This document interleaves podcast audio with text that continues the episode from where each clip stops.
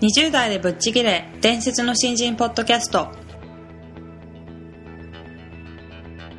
伝説の新人ポッドキャストはさまざまな業界で伝説的な活躍をしているゲストをお招きし20代の皆さんに向けて優秀な人材と言われるレベルではなく圧倒的に突き抜けた人材になるためのヒントをお伝えしていく番組です。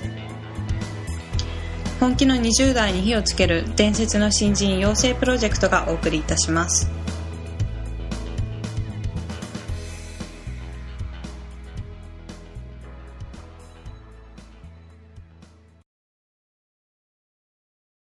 皆さんこんにちは。20代でぶっちぎれ伝説の新人ポッドキャストへようこそ。ナビゲーターの戸谷香奈です。伝説の新人養成プロジェクト小宮です。よろしくお願いします。どうぞよろしくお願いします。ます。えー今回は森喜弘さんをゲストとしてお呼びしておりまして、はい。今回初回になりますので、うん。えっと、簡単に経歴の方をご紹介させていただきたいと思います、はい。森喜弘さんは大学卒業後アナウンサーとして NHK に入社もともと制作希望だった森さんは入社後アナウンサーとしてだけではなく新番組の立ち上げや制作などに携わり NHK 会長特賞を受賞するなど NHK アナウンサーとしては異例の活躍をされてきました。学生時代から人から学ぶというスタンスを大切にされてきた森さんは20代の頃はとにかくがむしゃらにさまざまな業種の人と会うことを心がけこれまで47都道府県を4周したり20代の頃は赴任先の鹿児島を知り尽くすために鹿児島県内の96の市町村を40日間で回りました。そして1年目にして1800人と名刺を交換し周囲を驚かせたそうです。現在は大学在学中に立ち上げた就職道場森ゼミの代表として就活生にコミュニケーション術や人間としての生き方など様々な面から指導していらっしゃいます。また森ゼミの傍ら様々な大学で講義や講演などをされています。今後中国インドオーストラリアでの講演も予定されており森ゼミのアジア展開を図っていらっしゃるそうです。はいというあのなんか本当に純粋なアナウンサーというよりはうん。いろいろこう活動されてきた方なんだなっていう印象を受けるんですけども、はい。森さんとは小宮さんはもうお付き合い長いんでしたっうん。あのー今回伝説の新人にはい。ご協力いただくのももともと森さんの20代に向けてのはい。本を読ませていただいて、けはい。だこの人の考え方なんかすごく僕にとってはあのうん興味があったし、はい。あぜひ会ってみたいなと思って連絡取らせていただいたんですよ。あそれがきっかけだったんですね。うーん。なので、あのー何度か一緒に食事もさせていただいたりはい。してるような中です。あそうです歯切れが悪くてごめんなさい。はいはい。ではあのまあ本当に NHK アナウンサーだったということで、うん。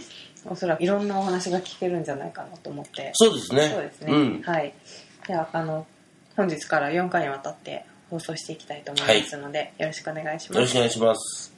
はいそれでは森さんどうぞよろしくお願いしよろますしくお願いします。はい、よろしくお願いします。であの本日は、えっと、スタートが違うというテーマでお話ししていただきたいなと思うんですけども、あの森さんは新人時代 NHK のアナウンサーとして入社されましたがその時にどのようなスタートを切っていたのかなっていうなかなか特殊な世界だと思うのでちょっとお話ししていただければなと思うんですけども、わかりました。はい通常は、まあ、新人になると研修がありますよね。はいまあ、アナウンサーも研修が当然あるんですけれども、はいえーアナウンサーの研修当時1ヶ月だったんですね。うん。はい。で、私はもともとディレクター志望で、アナウンサーのはい。特訓で全然受けてなかったんですね。はい。で、これは困ったなと。うん。うん。えー発音発声、呼吸法、うん。はい。全くそういうのをやってないんで、はい。困ったなと思いながら研修入ったら、全然そういうことしなかったんです。うん。へーそうなんですか？そうなんです、はい。でそれよりも当時の NHK はもう番組作って喋れる取材をしてその言葉がどんな意味を持ってるかっていうことを考えて体を通してしっかりこう喋れるアナウンサーっていうのを求めていたので、はい。まあ、そういう意味では研修では、うん。うん、そういう特訓をしなかったので、はい。ラッキーだったんですね、はい。でまあ昼間は研修すると。で夜も大体まあ研修所でみんな一緒なので、そこで飲んだりとかするんですけど僕はねその頃から、まあ、いわゆるその自分のゼミ森ゼミっていうのをやってまして。夜はそこに出かけて行ったりとか、うーん。でそうそうそうそうそうも森ゼミって、ごめんなさい。な、なんなんですか？あそれ就職道場で、はい。こう就職をする子たちを中心に、うんまあ、就職で必要な社会に出てから必要なそういうコミュニケーションスキルとかうん、そういう自分の将来をきっちりとこう考えていくようなゼミをやっていたんですね。うーん。社会人1年生の時ですそうなんですよ。その時、だからそれが社会人1年で始めたんですね。うん。もう学生時代からずっとやっていて。で、当時4月なんで、まあみんな就職活動してましたので、はいうん、だから僕は出かけていって、それをやっていたという。うんまあ大体これで20年続いたんですけれども、はい。一期の頃ですね。うん今も続いてるんですよね続いてますね完全にで、そうなると、やっぱり夜遅くまでやるわけですよ。はい、はいで、門限があるわけですね。はい当時何時だっけな午後11時ですかうね。うん11時頃で、はいで、当然ながら門限遅れてきて、まあ一つだけ開けたる窓があるんですね。みんなでここだけは開けとこうっつって。はいで、そこでまあ入っていったら、寮長が、まあ目の前にいてね。で、そこでまず一枚始末書で。うん。あの、スタート、だから、どちらかっていうと、あんまりよくよくなかったかもしれないですね。う。うんんで、目立った方で、うん、まあでも目立ったからですね、研修の先生たちも、はいまあ枠にはまってるやつよりも面白いんじゃないかっていううん。感じで捉えられていましたけどね。はいあとはね、やっぱり全部のセクションで一緒に講座を受けるんですけど、僕ね、いろんな人とね、やっぱ飲みに行きましたね。う。うんんで、比較的アナウンサーはアナウンサーで固まるんですよ。はい。はい。うん、記者は記者で固まるとか、うん。うん。でさらに大学つながりで仲のいいメンバーを中心にこう固まったりするんですけど、はい。まあ、記者だけで100人いるんでね。そんなにいるんですね。ディレクターも100人人ぐらいいるので、アナウンサー当時25人かな、うん。はい。でもみんな固まるんだよね。はい。でもそれ面白くないなと思って僕記者のやつらと飲み行ったりとか。だから寮で飲んでもアナウンサーと一緒に飲むっていうよりも記者とかディレクターとか、うん。あと営業とか技術とかそういう面々といつも飲んでましたね。うん。でそのいろんなディレクターだとか記者の方とお話しされてそれがあの役に立ったというかそそれをしたことで仕事につながってたっていうようなエピソードがあればちょっとお聞きしたいなあのやっぱりねいろんなことで例えば困るじゃないですか、はい。でアナウンサーって所詮取材ってアマチュアなんですよ、はい。そういう意味では例えばいろんなことに強い例えばディレクター、うん。例えばクジラのことに強いやつとかいましたしね、うん、それこそ朝鮮問題に強いやつがいたりとか、そうするとねそういう取材の時に気軽に電話して聞けるんですよね、ああなるほど、うん、だからはい僕すごく NHK 良かったなと思うのは、はい。それなりのそれ分野のはい。プロフェッショナルがいたので、すんごくねそれがうん後々良かったですね。面白いですね。面白いです。なんかその新人時代に、まあ、目標としてたことっていうのは、まあ、おそらく周りで優秀な方たくさんいらっしゃったかと思うんですけども、えなんかそういう人たちを見てて自分もこういうふうになりたいなみたいな目標像を持ってしお仕事されてたんですか？ええっと僕入った時に、はい。もう35から40で辞めようと思ってましたんで、ああそうなんですか。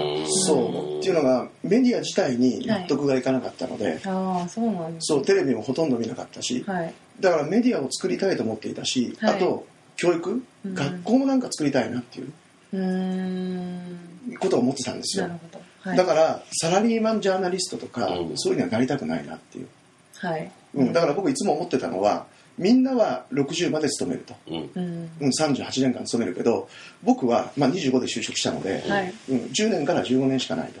はい、うん。だから毎日焦って仕事してましたね。ああじゃあ逆になんかこうプレッシャーがあるというか。自分にプレッシャーかけて。例えば10時半出社なんですよ、はい。日勤でね。でも大体7時半には行ってましたし、うん。そうそこで、まあ、家で新聞読んで、はい。で2紙ぐらい取ってて、はい。で局に行くと、はい。でたくさん新聞があるからそれ読んだりとか、うん。うん、あとはそういう新聞の切り抜きとか、はい。あと先輩といろいろ話をしたりとかね。うん。で昨日の VTR いろいろ見たりとか、はい。うんそういうことして。でなるべく朝に集約して。うん。で夜はもう終わったらこう結構ダラダラダラダラいる雰囲気あるじゃないですか、えもう帰れるのになってはい。僕はもうすぐ出て行って街に出てきましたね街に出てた。街に出てたんですよだからもう3ヶ月で当時鹿児島って僕鹿児島初任地なんですけど、はい。96市町村あったんですよ。うん。うん96あったんですね。合併前平成合併前なんで。96ってすごい多いですね。めちゃくちゃ多いですよ。はい。で南北600キロありましたからね。鹿児島県って。そう。南は与論島まで、はい。沖縄本島の上まで鹿児島県ですよ。そうなんですね。そう。で、はい。3ヶ月でとにかく全部回りたいと思って。はい。そう。そういう目標を立ててでとにかくまず市内終わってから市内いはい。ろんなところうろうろしながら、うん。だから記者のやつはい。札回りって言って夜中ね一生懸命いろんな警察署を回ってるわけですよ。はい。でアナウンサーはそんなことしないんだけど、うん。お一緒に俺も回らせてくれよと。かうん。言ったら、おなんかもうアナウンサーでこんな警察署に挨拶来るやつ初めて見たぞみたいな。よろしくお願いしますみたいな。でそんなこと夜やったりとか。で親しくなった人とはそのまま飲み行ったりとか、はい。うん。うん。あとは一人で行って声かけてましたね素晴らしいですね。なんかこう仕事とオフのなんか境目がなく生活してたないってですよいうねだから感じですね。小宮さんもそうだと思うんですけど、はい。その境目ってもないですよね。まあないですねないですよね、うん。だからオンとオフを切り替えられる人ってもう羨ましくてね。僕よく言うかみさんにと付き合ってる時初めて言われ言われたことがあって、はい。僕のこと「吉弘さんってさいつも考えてるよね」つって。ああそうなんで「いやすか考えてるな」と思って確かに、うんデートしててもなんかふと考えていたりとか。ああそうそう。だからもうオンとオフはもともとないんですよね、うん。はい。うん。だから NHK の時も夜はそうやって行ってそれ何かっていうと自分もねいろんな店といろんな人を知りたかったんですけど、はい。うん、とにかく僕には時間がないと、うん、みんなと同じスピードでやってたらダメだと、うん。うん、でそれでこう回ってったっていううね、んあ。で3ヶ月でちょっとやっぱ96市町村難しかったんですけど、ーはい。それこそ2日に1回しか船が出てないような離島まで行ったりとかね、うん。そう5日間休みくださいっつって。うん「おい行くのか!」っつって。でカメラ持ってきますから レポート作ってきますからっつって。まあじゃあ逆にその自分に、まあ、10年間って決めてその限られた時間の中でできる限り多くのことを吸収しようと思いでやったからこそですね。ネットワークを作ったりだとかできたってことですよね。そうそうそう。だから吸収したいっていうのはもう本と人だと思ったんですよ、本と人ですか、うん。はい、本は過去のものを吸収できるじゃないですか、はい。はい。で人は今と未来のものを教えてくれるわけですよ、うん。で本もそうかもしれないですけど、い。基本的に学問とかって本って過去のことを僕ら学びますよ。ね、はい。うん。だから本も同時に読むんだけどやっぱりリアルな人に会っていこうと、うん。そこからたくさんたくさんのものを吸収してはい。やっていこう、それが結果的には NHK の仕事にもつながるし、うん。自分の人生にもつながるみたいなね、あのー。うん、だからあのよく言われたの「お前さ」って「森さ」ってよく俺と飲むんだけど、なんなんで俺と飲むの？みたいな。俺ネタ持ってないんだけどみたいなね、うんいやいやこういろんな勉強になるんですよみたいなね。はい。でそこで例えば飲みながらいろいろ引き出すインタビューの練習させてもらったりとか、うーんそれ言ってないですよ。インタビューの練習させてください、はい。はい。うんでも飲みながらこうインタビューの練習したりとか。はい。あこうやってなんか肯定的な言葉を使っていくと人ってどんどんどんどん言葉で得るんだなとかね、うん。ああなるほどそうそうそうそう、はい。うん。でなんかうーこう怖いじゃなくてね、はい。なんでなんでなんでっていう質問するよりも、うん。あ確かそれありますよね、でうん。なんか理由教えてくださいよって言った方がいいうんとかね、だからそういうことをねなんか学んでったっていうか、うーん面白いですね。だから仕事もいつもあったし、はい。遊びもあったっていう、うん。うんその中でこう学習していって、うん。多くの人からも学んでいくなるほど。じゃあ森さんの教えとしては、まあ、このスタートダッシュっていうのは、なるべくいろんな人と会って話を聞いてっていうことをやっていくと後々は役に立ちますよっていうそうですことですかね。ね。うんだから無駄だと思って行動しないことっていうか、はうーん。全部ためになるっていうか、うん。で何とかするやつって全部それを有益なものにするのではい。いや皆さんもそうだと思うんですけど、うん。うん、損得考えてはい。新人時代やってたら話にならないよね、ああなるほど。うんだから僕言われたのが「お前そんなにさ飲みってさ何の得になるの?」とかうね、うん。うん。金大変じゃん」とか。言われそうですね。言われそうですね。言われそうましたですね。言われました。はい。でそのまあ確かに僕7年間貯金ゼロなんですよ、うん。貯金ゼロですか？ゼロです、はい。だからボーナスも最初覚えてるんですけど、はい。まあ一番最初のボーナスはすごい安いんですよ、はいはい。で次のボーナスってちょっともらったんですね、はい。それ1日で終わりましたしね。一日で使ってしまった。だからこれから飲みに行く場所全部確保しておこうと思って、うん。はあだから30分ぐらいずつ飲んでボトル置いていろいろうろうろして。あ終わっちゃったみたいな。意外とあっけないなみたいな うん、それでも次に誰か連れてく時に「あボトル置いてありますから行きましょうよ」とか言って。はい「ああああいうとこ行ってんの?」なんつって「いやたまにですよ」みたいな「あじゃあ行きましょう」なんつってで向こうのママさん不思議がってるね。前来たけど1回だけだけどなみたいな だからそういう意味では損得を考えずに、はい。うん、がむしゃらにうん。僕は会っていくべきだし本もよく読むべきだし、はい。というふうに思いますけどね、うんすいません僭越ながら。いやいやいや非常に面白い話を聞きましたね。はいありがとうございます。ありがとうございます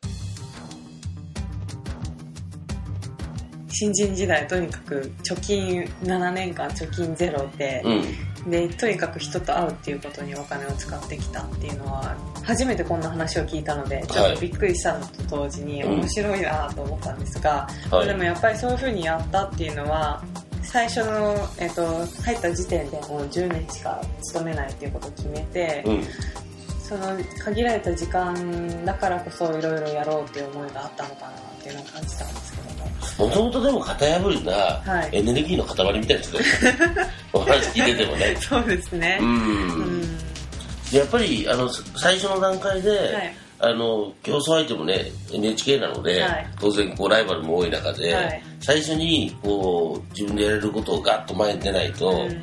こう認めてもらわないとやりづらいとかっていうのを、はい肌で分かってた感じですよね。ああそうなんでしょうね。うん。うん。だそういう意味ではあのースタートダッシュの本当大事さっていうのを、はい。体感してらっしゃるんですよね。そうでしょうね。うん。うん。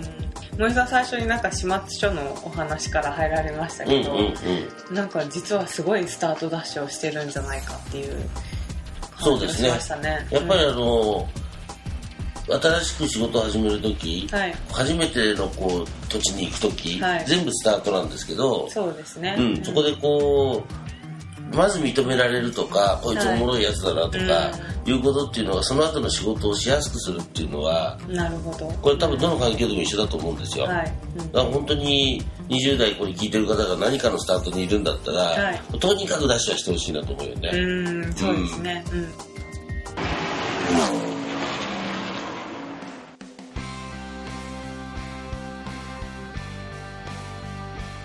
本日のトークはいかがでしたでしょうか？伝説の新人養成プロジェクトのホームページおよびに Facebook ページでは新人時代を誰よりも早く駆け抜けるためのヒントや講座情報など日々更新していますのでぜひ一度ご覧ください。検索キーワードは伝説の新人です。また集英社より出版されている伝説の新人20代でチャンスをつかみ突き抜ける人の10の違いでは20代のうちから身につけておくべき習慣について分かりやすく解説していますぜひ皆さんも突き抜けるための思考や行動習慣を新人時代の今にこそ自分のものにしていってくださいこの番組は伝説の新人養成プロジェクトの提供でお送りしました。